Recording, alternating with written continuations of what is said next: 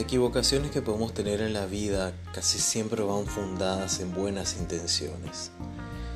A veces, al creer que estamos ayudando, en realidad podemos estar haciendo un daño mayor. Soy el licenciado Nicolás Palomino, psicólogo clínico, y este es el segundo capítulo de la tercera temporada de Sin el único podcast de psicología que puedes escuchar desde tu zona de confort. Hoy hablaremos sobre la codependencia un abordaje desde las adicciones. Pónganse cómodos y comenzamos. Antes de comenzar me gustaría recordar a la gente que escucha el programa directamente desde las plataformas de podcast eh, que el Instagram cambió de arroba, que ahora mismo es arroba psicopalomino, ya no es arroba podcast por la gente que de repente pudo haberse perdido el inicio nuevamente de este programa, etc. Y aclarado esto, pasamos directamente a lo que es nuestro tema.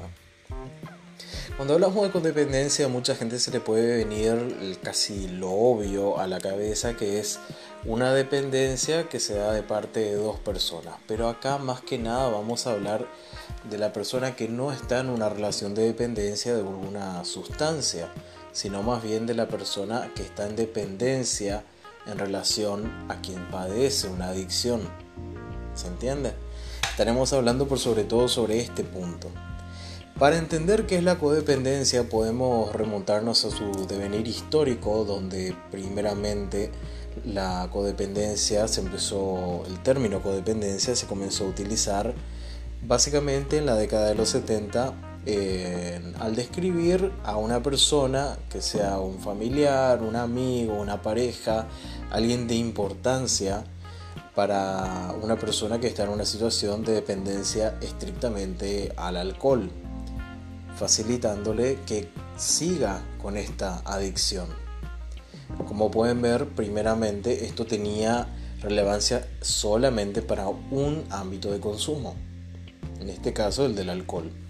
Más tarde ya se fue haciendo referencia al codependiente como toda aquella persona que se dedica a cuidar, a estar detrás, a salvar de una, a una persona que está en consumo, involucrándose en su vida, en sus situaciones conflictivas, eh, sufriendo y alterándose a la par del ritmo de vida errático que muchas veces puede tener una persona en adicción. Entonces, con esto también se replicaba una, unas conductas tan disfuncionales como podría tener la propia persona en adicción.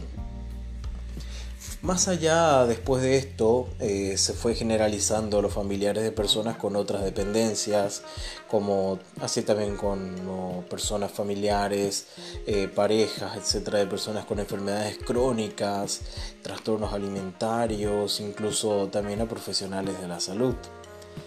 Pero más allá de eso, la codependencia puede ser definida en múltiples sentidos. Primeramente como un esquema de vida disfuncional que básicamente va surgiendo en la familia de origen de la persona en adicción, produciendo una especie de estancamiento en el desarrollo, siendo resultado, teniendo como resultado una hipervigilancia en cuanto a las conductas y en cuanto a las necesidades de la persona que está en adicción y sin embargo casi todo lo contrario en la persona que está acompañando. La persona que acompaña básicamente descuida todo lo que tiene que ver con su vida y pasa a ocuparse enteramente a la vida de la persona que está en un contexto de adicción. ¿Qué es lo que pasa acá?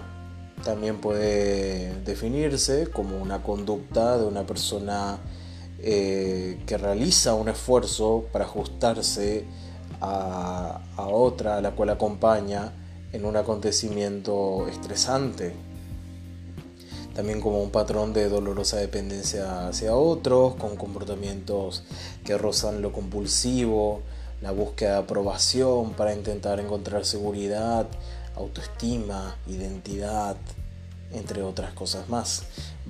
Quiero hacer la aclaración acá de que muchas cosas que yo pueda decir en este programa pueden de repente sonar muy drásticas muy difíciles de asimilar, incluso hasta crueles. Pero en realidad yo lo que quiero hacer ver es la teoría propiamente y también lo que es en el ajuste a la práctica de cómo se trabaja también en estos casos, porque claro está de que es algo bastante actual, algo bastante real por ende también algo que produce muchas, pero muchas emociones negativas en su momento. Es algo muy difícil de atravesar, es algo muy difícil de acompañar, pero que con el mayor de los esfuerzos, con el esfuerzo oportuno, es posible sanar. Entonces vamos continuando también entre, otros, entre otras formas de definir esta codependencia, como por ejemplo un patrón de rasgos de personalidad claramente identificables que presentan a los integrantes de una familia que tiene un miembro que se encuentra en una situación de consumo problemático, una adicción propiamente, eh, también como una característica emocional y psicológica de la conducta que emerge como una consecuencia, como efecto de distintas reglas que impiden la demostración abierta de sentimientos y el diálogo sobre problemas personales e interpersonales. Básicamente lo que tenemos con la codependencia es una patología del vínculo que se manifiesta por la exacerbada tendencia a encargarse o a asumir las responsabilidades de otros. Acá es básicamente un defecto en la realización de dos de los cometidos más importantes de la niñez, la autonomía y la identidad.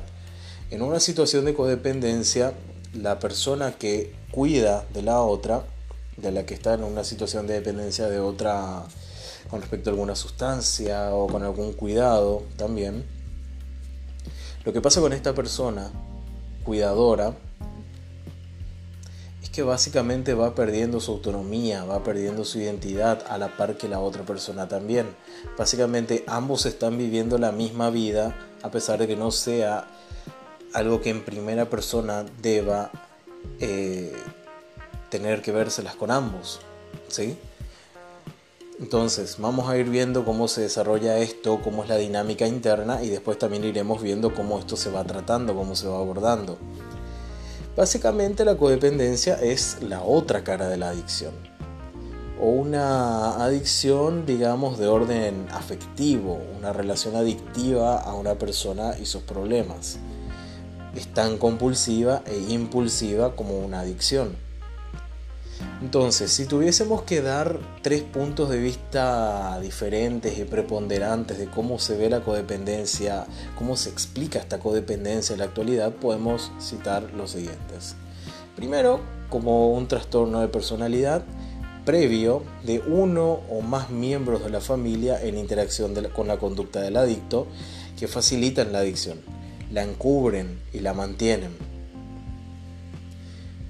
al estar en esta interacción no saludable, básicamente lo que se está haciendo es desligar la responsabilidad de la persona que está en adicción, categorizándole que siempre se va a estar con esa persona. Cuando en realidad también la persona que está en adicción tiene que entender que es también gran responsabilidad suya el hecho de afrontar este, este trastorno de poder recuperarse paulatinamente, por más que ya quiero aclarar que la adicción es algo que es para toda la vida, es considerado como algo crónico, de lo cual pueden haber recaídas, pero lo que se hace al abordar una adicción es evitar esas recaídas, evitar esas recaídas lo, lo mejor posible.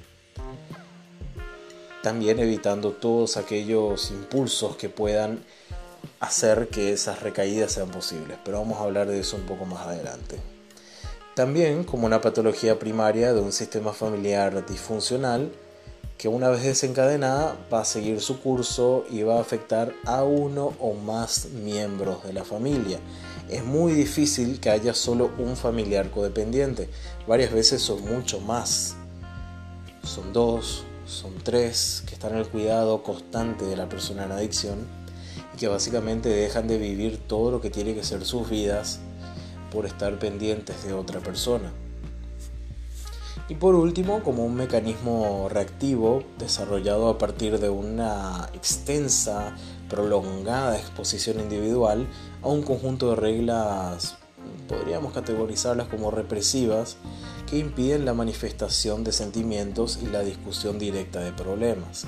Básicamente acá lo que se dice es, tranquilo, tranquilo, yo estoy en control. Acá no va a pasar nada. Si te caes, yo voy a estar contigo. Y por más que esto pueda sonar lo más loable posible, en realidad estamos quitándole la chance o el chance a la otra persona de luchar por sí misma. No que lo tenga que hacer sola, ¿eh? sino que tiene que también luchar en conjunto. De una adicción no se sale solo. Eso quiero que lo tengamos también en claro. Entonces, se está negando la posibilidad de esta persona de también tomar responsabilidades, comprender que el tema de la adicción es algo serio en lo que tiene también que poner de su parte de la manera en la que le es posible en ese momento con sus propias con sus propios recursos con sus propias herramientas a la par de las personas que le ayudan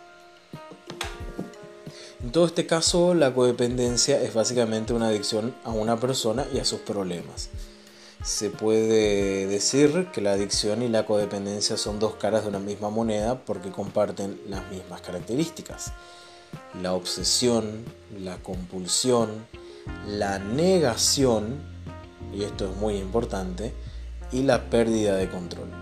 Lo que en un momento puede ser un cuidado suave, detenido, no demasiado prolongado, va a ir escalando y va a convertirse en una hipervigilancia en la que la persona esté totalmente pendiente de lo que haga el otro para, y para que no caiga, para que no para que no continúe en una escalada dentro de su adicción. Básicamente, si hablamos de los síntomas que padece el codependiente en este trato, son básicamente categorizados por lo que es una baja autoestima, un deseo de control externo, una sensación de escasa autoeficacia, un autoconcepto negativo, que no es necesariamente así desde el principio, sino que se va, va cayendo, va haciéndose cada vez más pobre este autoconcepto, cada vez más eh, duro consigo mismo al ver los reiterados tropezones que se va dando esta persona, por decirlo con palabras fáciles, eh, al no aceptar su realidad, al no aceptar que tiene que ser también un motor de cambio en su propio su propio devenir, en su propio abordaje de esta adicción.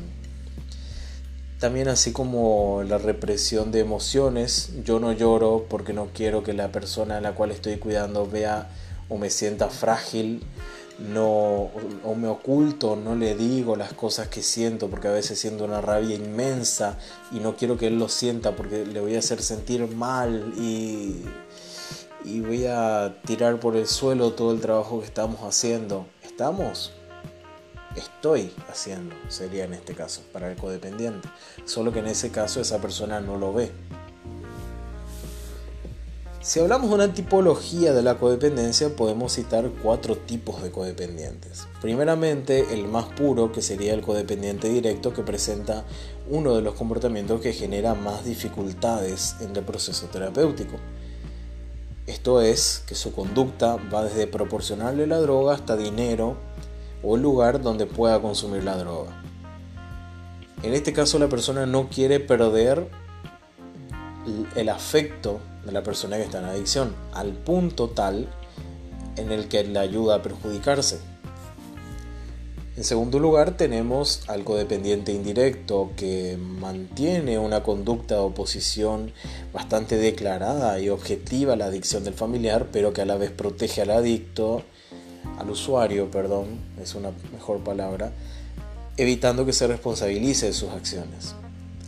En tercer lugar, el codependiente tolerante, que desempeña básicamente el rol de una persona que sufre, un mártir eh, este rol va plagado de, una, de un deseo de no modificar el comportamiento de la persona en adicción, sino contemplar cómo se autodestruye, pero queriendo sacar lo que pueda, lo que queda de bueno y, y de loable en esa persona.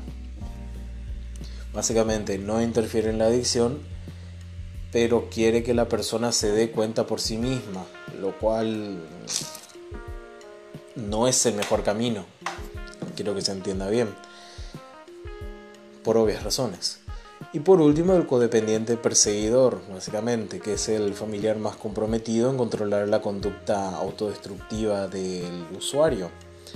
Despliega un sistema de conducta para descubrirlo, es el que opera con un control externo. Y ahí otra vez podemos hablar de distintos tipos de roles que se cumplen en la familia, como por, eh, especialmente cuando el, la persona en situación de dependencia, en situación de adicción, es un hijo. Básicamente el héroe de la familia o el hijo parentalizado es el que adopta el rol de padre, el hijo que intenta tomar el rol de salvador, el rol de guía con su propio hermano, eh, para que no caiga más en esto. Luego está el niño conocido como niño silencio, que con frecuencia es el segundo, el que pasa mayormente casi desapercibido, suele estar solo, eh, casi no expresa sus sentimientos, eh, busca relaciones íntimas fuera de la familia, desarrolla una gran capacidad para mantenerse alejado tanto física como psicológicamente de los demás. Es una persona más solitaria, básicamente porque no se le ha prestado la suficiente atención con el tema de los problemas que fueron surgiendo. Y por último podemos citar al hijo conocido como hijo problema, muchas veces, mal llamadamente, ¿verdad? Que es básicamente aquel chico que dentro de su deseo de poder tener la atención también de sus padres, eh, va generando conflictos, va demostrando todo esto de una manera no saludable, generando más conflictos, eh, mostrándose agresivo, eh, desviándose de lo que puede ser el ideal de una buena crianza, etc. Y que en realidad es un chico que está sufriendo mucho, no es un chico que lo hace con maldad, es un chico que simplemente tomó una mala manera de querer buscar la atención de sus padres. En el abordaje nosotros podemos decir que la codependencia es una entidad diagnóstica curable, ¿sí? A diferencia de la adicción que entra más o menos como decirlo en una remisión, porque es para toda la vida, como les decía, el adicto toda su vida está puede llegar a caer, puede volver a recaer, valga la redundancia. Lo que se hace es evitar que aparezcan esos disparadores de una posible recaída. Y para eso se trabaja en su área social, en su área personal, en el área emocional, etcétera, en todo lo que ustedes se puedan imaginar, en todo lo que puede estar afectando en ese mismo momento y que puede servir como un disparador para una recaída se trabaja a partir de, los, de, las herramientas personales que tiene, a partir también de los recursos eh, su ambiente que tiene, para poder saber con quiénes cuenta, quiénes son parte de su red de apoyo, quiénes pueden ser más significativos a la hora de tener un rol participativo dentro, de su, dentro del abordaje de este tema que es el consumo problemático de sustancias. Básicamente, sin un tratamiento adecuado puede convertirse en una adicción a sustancias químicas el tema de la codependencia, por lo que se incide en la necesidad ineludible de trabajar sobre esa independencia, hacer entender a la persona codependiente de que quien está en una situación de dependencia es una persona hecha y derecha, que también tiene las posibilidades, también tiene las, los dotes psicológicos para también poder salir del tema, para salir de esto que le está quejando. Por más que no lo sienta como un problema, pero que es un problema. Entonces, hacerle entender que la otra persona es también suficiente por sí misma, que evidentemente la va a ayudar, pero que tiene que dejarle también tomar su propia responsabilidad. Hacerle entender de que su ayuda tiene límites, para que tampoco pierda su individualidad, tampoco descuide su vida, tampoco descuide su salud mental, entre tantas cosas más. Básicamente la actitud del terapeuta en este caso es activa, no es pasiva ni neutral y la relación terapéutica nunca tiene que ser entendida como una relación de amistad. El terapeuta no es un salvador, no es un amigo de la familia, no es alguien que llegó a sanar todos los problemas de la familia, sino a tratar de resolver los que en ese momento están aquejando a los miembros de la familia. Pues bien, me gustaría saber sus comentarios en, en arroba psicopalomino, que es mi nuevo Instagram, también sobre este tema que lo voy a estar publicando, que pueden escuchar también en las distintas plataformas. Y si este programa les sirvió, me encantaría que me lo digan y me encantaría también que lo compartan con gente a quien consideren oportuno compartirle. Esto es para todos, esto es para todos, eso quiero que quede claro, no es solamente para psicólogos ni para familiares que estén pasando por esta situación ni nada por el estilo, es para todos. Es para todos. Eh, bienvenidos sean todos, eh, espero que les haya gustado este programa, espero que haya resuelto algunas dudas también si es que, si es que se pudo, espero que sí, quiero que sí, es, es el ideal. Y los estaremos, los estaremos escuchando nuevamente de aquí a tres viernes, el viernes, si me dejan buscar, bueno, dentro de tres viernes de septiembre, perdón por este error al aire, pero nos estaremos escuchando nuevamente en otra edición de Cindy Man, el único podcast de psicología que puedes escuchar desde tu zona de confort. Nos estaremos escuchando nuevamente muy pronto.